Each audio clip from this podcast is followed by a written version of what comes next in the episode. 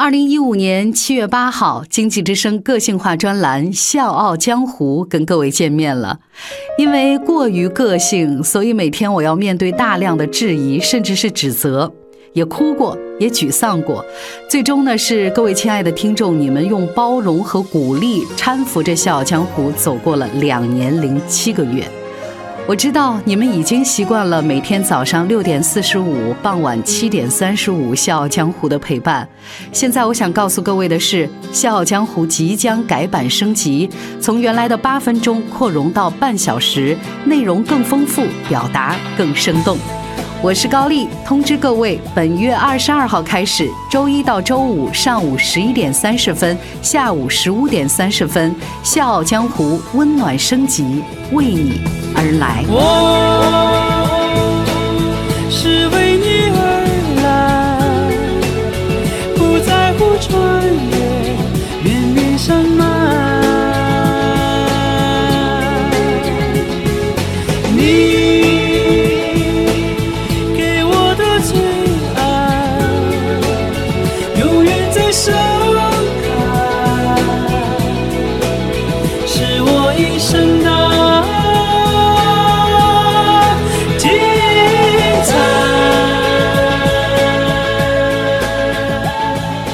以下是《笑傲江湖》精品回顾，愿得一人心。中央人民广播电台经济之声，高丽掌门，笑傲江湖，纷繁江湖，独骑笑傲。笑傲江湖，我是高丽，愿得一人心。今天继续。一九四五年八月六号和九号，美国分别在日本的广岛和长崎投下了原子弹。随着苏联军队出兵我国东北，日本天皇于十五号宣布无条件投降，第二次世界大战宣告结束。这两颗原子弹的成功引爆，要归功于美国在一九四二年制定的代号为“曼哈顿”的绝密计划，也就是陆军部研制原子弹计划。这个工程汇集了一大批来自世界各国的顶尖科学家，而这其中就有唯一的华人女物理学家吴健雄。吴健雄，这是谁呀？我估计很多人都在问这个问题。她呢，被称作是原子弹之母、世界物理女皇、东方居里夫人。她获得过几乎所有的物理大奖，是诸多科学家所推崇的传奇人物。唯独诺贝尔奖跟她擦肩而过，所以很多人到现在都为她鸣不平。她还有另外一个身份，同样不简单，她是袁世凯的孙媳妇儿。袁世凯，我们都知道卖国，而他的孙媳妇儿吴健雄却救了国家。今天的《笑傲江湖》，我们就一起走进才貌双全的奇女子吴健雄。纷繁江湖，独起笑傲，高丽掌门笑傲江湖，敬请收听。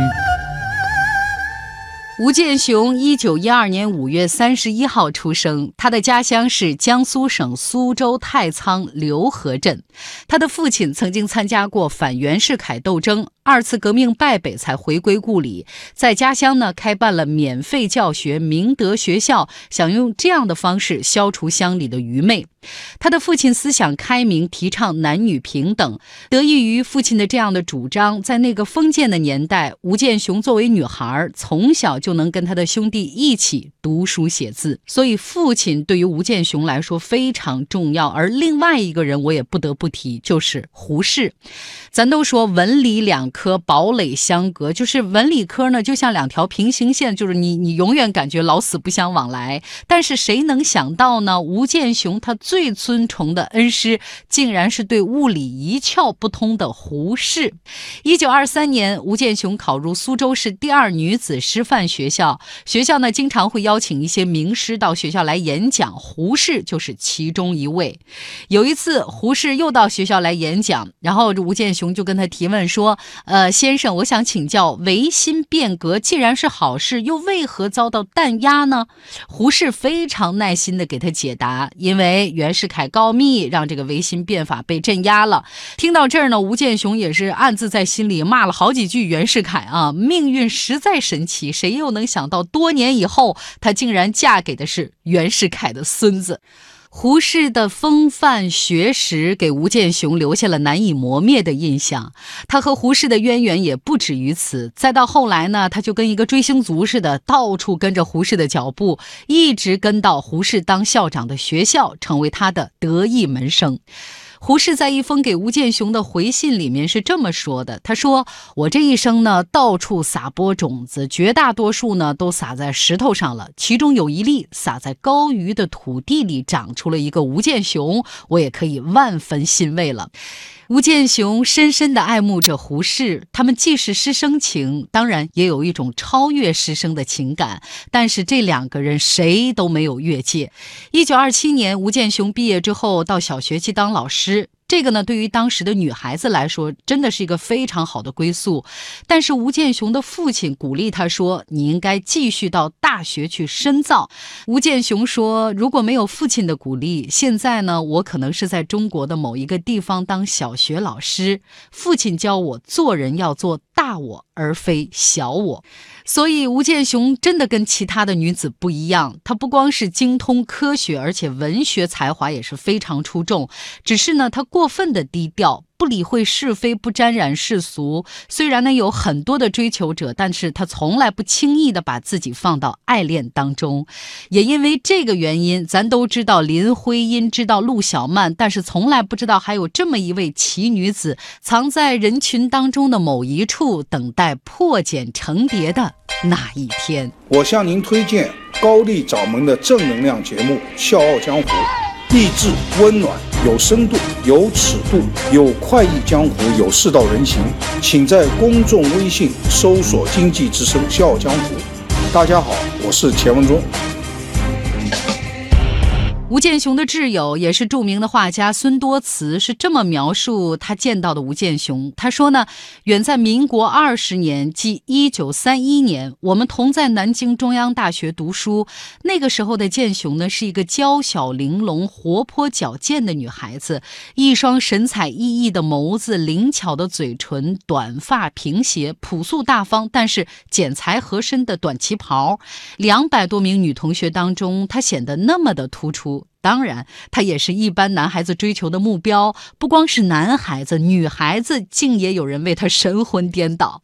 但是呢，吴建雄从来没有仗着自己的魅力行方便之事，或者是处处留情获取万千的宠爱。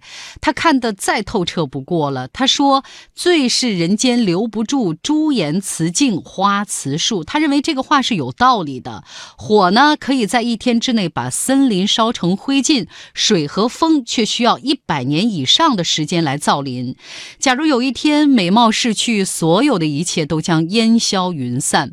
所以他就认为，谦卑做人、认真做事才是走得更远的不二法则。一九三四年，吴建雄毕业于国立中央大学物理系，之后呢，受聘到国立浙江大学担任物理系的助教，再后来进入中央研究院从事研究工作，再到后来，他得到了叔叔的资助，获得了去往。美国深造的机会，对胡适他是仰慕之情，这段情点到为止，不能开花，更不能结果。但是美国之行，他却遇到了一生的爱情。小江湖是高丽传奇女子吴建雄的故事，明天继续。只有一